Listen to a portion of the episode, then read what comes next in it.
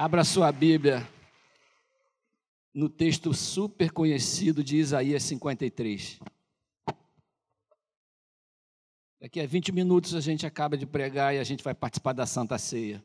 Mas por agora, vamos ver Isaías 53.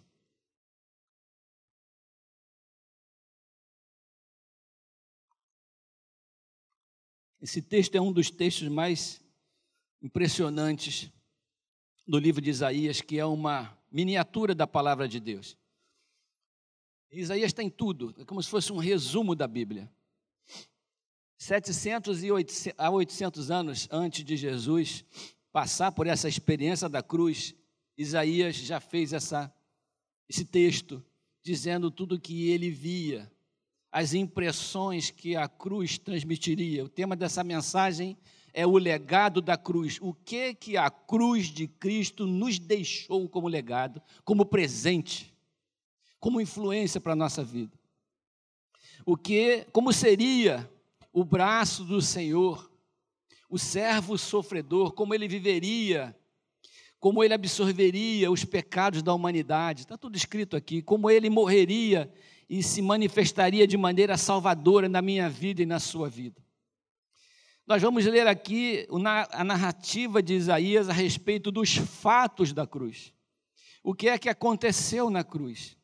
Quem creu em nossa pregação e a quem foi revelado o braço do Senhor? porque foi subindo como renovo perante ele, como raiz de uma terra seca, não tinha aparência nem formosura. Olhámo-lo, mas nenhuma beleza havia que nos agradasse. Era desprezado e o mais rejeitado entre os homens. Homem de dores e que sabe o que é padecer. E como um de quem os homens escondem o rosto, era desprezado e dele não fizemos caso. Certamente Ele tomou sobre si as nossas enfermidades e as nossas dores levou sobre si. E nós o reputávamos por ferido, aflito de Deus e oprimido.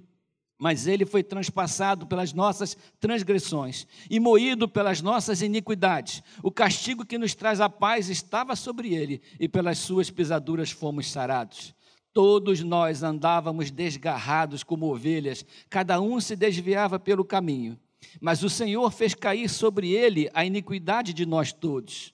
Ele foi oprimido e humilhado, mas não abriu a sua boca. Como cordeiro foi levado ao matadouro, e como ovelha muda perante os seus tosqueadores, ele não abriu a sua boca. Por juízo opressor foi arrebatado, e de sua linhagem, quem dela cogitou? Porquanto foi cortado da terra dos viventes, por causa da transgressão do meu povo, foi ele ferido. Designaram-lhe a sepultura com os perversos, mas com o rico esteve na sua morte, posto que nunca fez injustiça, nem dolo algum se achou em sua boca. Todavia, ao Senhor agradou Moelo, fazendo-o enfermar. Quando der ele a sua alma como oferta pelo pecado, verá a sua posteridade e prolongará os seus dias, e a vontade do Senhor prosperará nas suas mãos. Ele verá o fruto do penoso trabalho de sua alma e ficará satisfeito. O meu servo, o justo, com o seu conhecimento, justificará a muitos, porque as iniquidades deles levará sobre si. Por isso eu lhe darei muitos como a sua parte e com os, poderosos repartirá ele o despojo, porquanto derramou a sua alma na morte. Foi contado com os transgressores, contudo não levou sobre si o pecado, contudo levou sobre si o pecado de muitos e pelos transgressores intercedeu. Aleluia, louvado Senhor, essa é a tua palavra maravilhosa que nos abençoa. Pai, em nome de Jesus, nos oriente nesta manhã e fale aos nossos corações em nome de Jesus. Amém. Jesus foi preso, julgado por Pilatos, por Herodes, depois por Pilatos de novo, açoitado, ridicularizado, zombado, agredido com brutalidade, carregou a sua cruz até o Calvário. No caminho, agonizando, foi ofendido por transeuntes, que meneavam a cabeça, não entendiam o que estavam acontecendo, mas o ridicularizavam, diziam a ele coisas que ele não merecia ouvir. E agonizando, sofrendo e se desidratando, foi pendurado no madeiro às nove horas da manhã. Ao lado dele, dois ladrões. Um dizia para ele alguns impropérios, chamando a atenção dele para o abandono. Você ajudou tanta gente, queria ele dizer com aquilo que ele falou. Cadê as pessoas que você ressuscitou? Cadê as pessoas que você curou? Cadê as pessoas que andavam contigo? Aonde estão todos que receberam de ti as bênçãos do teu ministério? Você está sozinho. E o outro ladrão, contemporizando, olhando para Jesus como certa esperança, disse: Você está ficando louco, nós merecemos o castigo que estamos recebendo, mas este nada fez, ele é inocente. Que mal este homem fez? Lembra-te de mim, Senhor, quando entrares no teu reino. Depois Jesus olha para Maria e João perto dela e diz: Maria, esse é teu filho, João, esta é tua mãe. Como quem diz, toma em conta um do outro providenciando provisão e proteção para sua mãe. Depois disso, ele começa a se desconjuntar na cruz. O Salmo 22 diz assim no versículo 14: Derramei-me como água e todos os meus ossos se desconjuntaram. O meu coração fez-se como cera e derreteu-se dentro de mim. Angústia, pressão, opressão, solidão, abandono, até mesmo por Deus. Deus meu, Deus meu, por que me desamparaste? Teve sede, ofereceram a ele vinagre, mas ele não quis beber. E tendo provado o clímax da indiferença, o ponto mais alto da indiferença humana, do pouco caso, da maldade e do desprezo das pessoas, reuniu todas as suas forças para gritar: Tetelestai, está consumado. Todos os que creem nesta palavra de que toda a justiça de Deus foi satisfeita neste evento da cruz, estão salvos por causa do Senhor Jesus Cristo. Não entrarão em juízo, mas passam da morte para a vida. Você é um desses. Aleluia. Depois disso, ele fez a última oração. Pai, em tuas mãos entrego o meu espírito. Virou para o lado e morreu. Irmãos, esses são os fatos da cruz. Foi isso que aconteceu naquele dia, naquela cruz, com o nosso Senhor. Eu quero falar nessa manhã sobre as implicações desse fato. O que, que isso significa para mim e para você? O que, o que, que nós somos? A primeira coisa que a cruz traz para nós como legado é uma autorrevelação. É preciso que eu olhe para a cruz e enxergue um pouco de mim. O que é que eu sou através da imagem que a cruz ela transmite para mim e para o meu coração. Tem um, uma obra de Oscar Wilde chamado O Retrato de Dorian Gray. Tem o livro e tem o filme. Quando eu vi esse filme, eu fiquei impactado porque eu vi o filme o tempo todo me lembrando de Isaías 53. Oscar Wilde escreveu uma história sobre um rapaz herdeiro de uma grande fortuna. Um rapaz, como muitos dos nossos jovens, de puro coração, respeitoso com a sua família, com o coração sincero, e que entrou em contato com a sua família, viajou para receber a sua herança. E chegando lá, encontrou uma sociedade perversa estabelecida, com costumes imorais, com toda a perversidade possível num ser humano habitando naquele local. E ele começou a conhecer essas pessoas e começou a conhecer os costumes dessas pessoas. Dorian Gray começou a ser influenciado por essas forças que habitavam no lugar onde ele passou a frequentar. E o seu coração começou a ser bombardeado com as influências, com os ensinos com as coisas ruins que eram transmitidas para ele pelos seus mentores, por aqueles a quem ele dava ouvidos. E ele começou a ser transformado. Um artista, um pintor, resolveu fazer uma foto dele, um retrato dele, tal era a beleza do rapaz. E ele fez uma foto de tamanho enorme, retratando a beleza daquele homem, e colocou na, na, na parede da casa que ele herdou. E ele fez um pedido, quando ele olhou para aquela foto, ele falou assim: Quem dera eu pudesse manter para sempre a beleza dessa foto. Quem dera o meu rosto pudesse ser para sempre tão bonito quanto está representado nesta foto.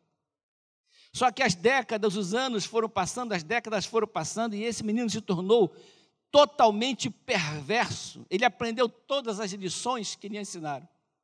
Ele assimilou todo aquele conteúdo. Ele passou a ser um menino devasso, um menino é, que deixava todos os seus desejos aflorarem e que prejudicou muitas pessoas.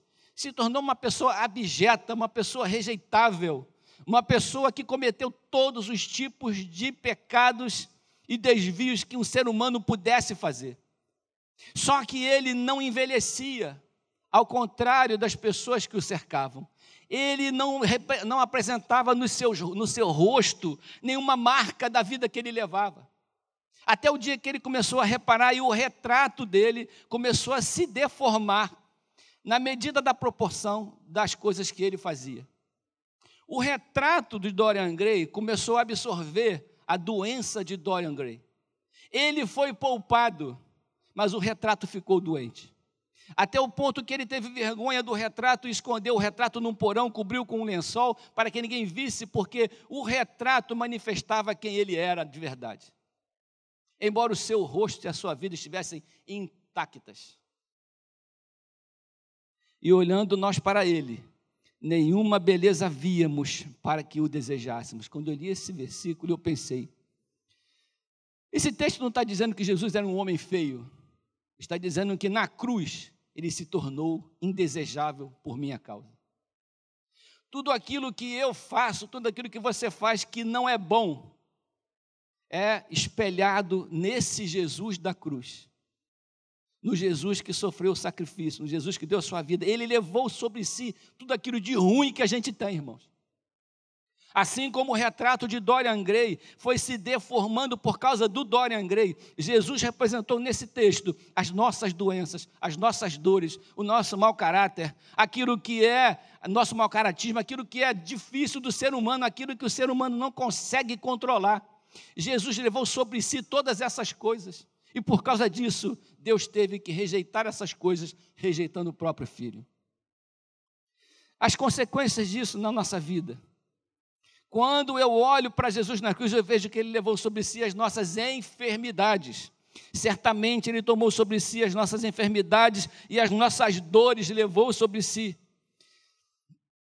Aquilo de a gente querer o que não é nosso aquilo da gente desejar o que não é a vontade de Deus, aquilo que a gente quer fazer de errado, rasga o corpo do Senhor de Jesus na cruz, as nossas iniquidades ofendem ao Senhor Jesus Cristo.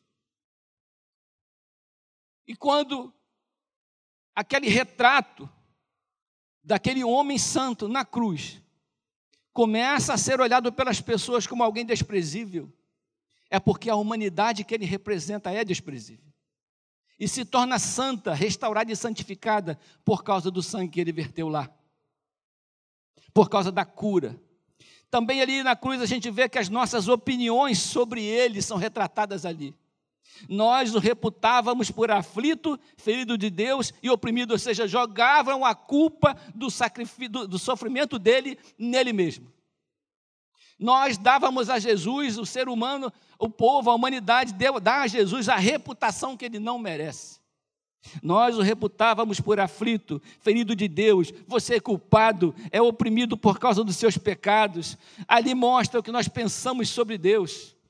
O que eu mais gosto, o que eu menos gosto de Deus, a minha opinião, a mania que a gente tem de colocar a culpa de Deus nas nossas doenças, nos nossos erros, nos nossos problemas com certeza Jesus foi acusado de ter merecido aquele castigo.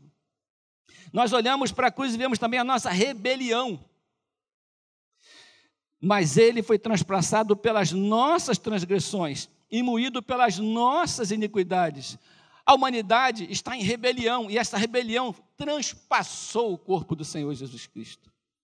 A maneira nossa dura de viver, exatamente o contrário da vontade de Deus, fazendo exatamente aquilo que não é para fazer, aquela mania que a gente tem de repetir os nossos erros, de teimar nos nossos erros, de fazer o que não é para fazer, porque nós desejamos e queremos e a nossa vontade de carne suplanta a vontade de Deus em nós.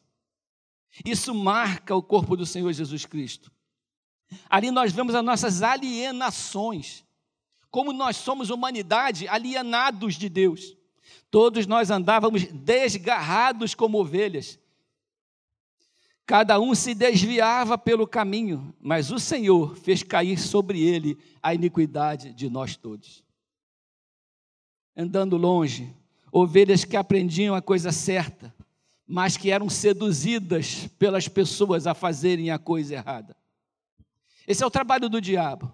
O Dorian Gray teve um mentor, um homem culto e inteligente que diziam coisas que tinham sentido, desgraçou a vida naquele menino, cujas consequências foram parar no seu retrato. A mesma forma, nós fomos feitos para andar em santidade por causa dos, das coisas que o diabo coloca na nossa vida. Nós somos influenciados a fazer o mal e ofendemos a imagem do Senhor Jesus Cristo que está implantada em nós, tatuada no nosso coração.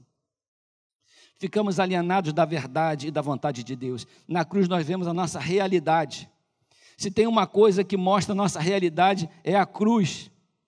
Não existe nada mais real do que o Evangelho. No Evangelho nós encontramos as nossas dores, angústias, padecimentos, opressão, desprezo, humilhação, traição, pouco caso, ingratidão, de gente que machuca a gente, de gente que fala coisa que a gente não quer ouvir. A vida é cheia dessas coisas. Esse é o recheio da vida. E Jesus demonstrou ali que ele passou por todas essas etapas que eu acabei de falar aqui. Sofreu todas esses, esse, esse, esse conjunto de sofrimentos, de coisas. Eu fiquei pensando se o evangelho perfumado e maquiado que às vezes é pregado hoje não nos afasta da realidade, nos afasta da cruz e nos afasta de Jesus. Porque o evangelho que é pregado é o evangelho maquiado de coisas boas, mas a vida é recheada de problemas. Mas o Senhor Jesus, Ele carrega as nossas dores, Ele carrega o nosso, nosso sofrimento, Ele leva sobre si, Ele está dizendo: você pode viver a sua vida, que eu estou contigo e vou levar o seu fardo, vou carregar o seu sofrimento, eu vou te amparar. É assim que é a vida na cruz, nós vemos a nossa realidade. Ali está estampado como a vida é, não adianta. Isaías 53 desmente um monte de coisas que é falado por aí. Porque Jesus está ali mostrando quem nós somos na realidade. As coisas que são de Deus encontram interseção com a realidade, com a realidade do homem na cruz. Na cruz, a nossa vida entra em interseção com a realidade de Deus. Por isso, Ele nos entende quando nós não dormimos, quando ficamos angustiados, quando choramos e ficamos desesperados. Jesus nos entende, porque ele percebeu e sabe e conheceu o nosso sofrimento. Aconteceu na cruz também um evento cósmico. Francis Schaeffer, ele diz que a cruz é o nervo exposto de Deus no universo.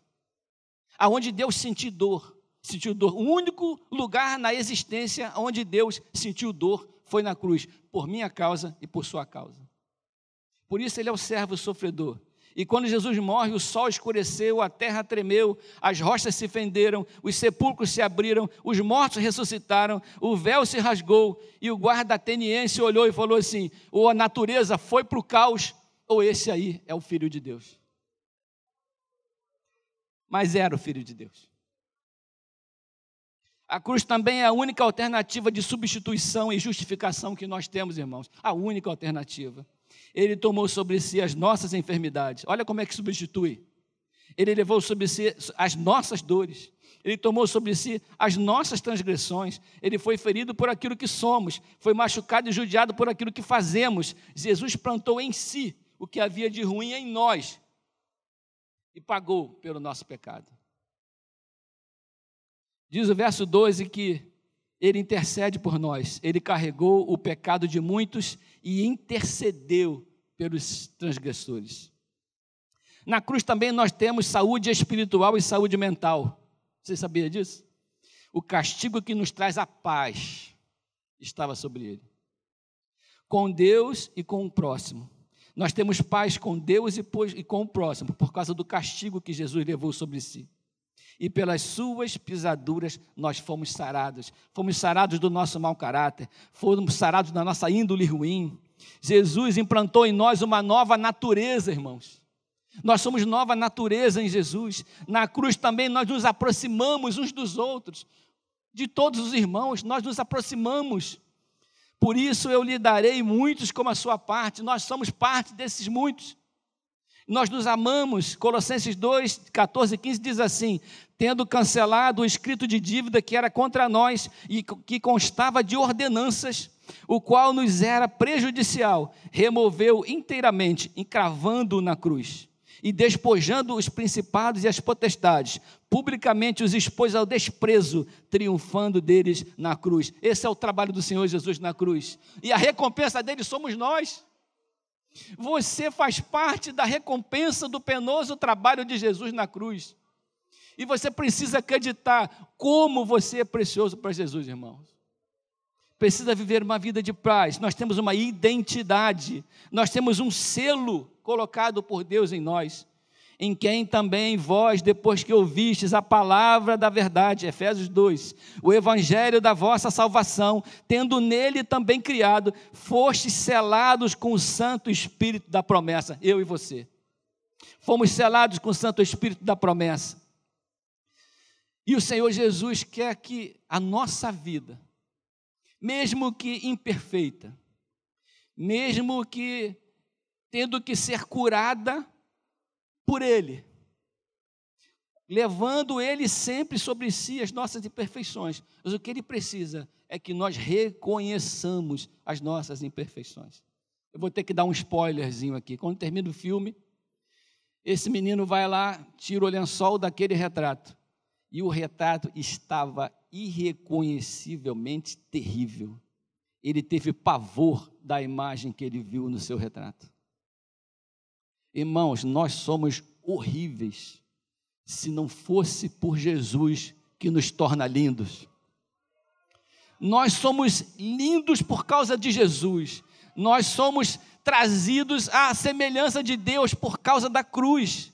Não é porque nós somos bonzinhos, nem é porque a gente entrega a cesta básica, é por causa de Jesus na cruz que Ele tornou eu e você pessoas que representam a Deus aqui nesse lugar que o Senhor Jesus não nos deixe esquecer que lá na cruz ele retratou a nossa realidade, mas que agora nós somos novas criaturas e somos transformados. Amém? Em nome de Jesus.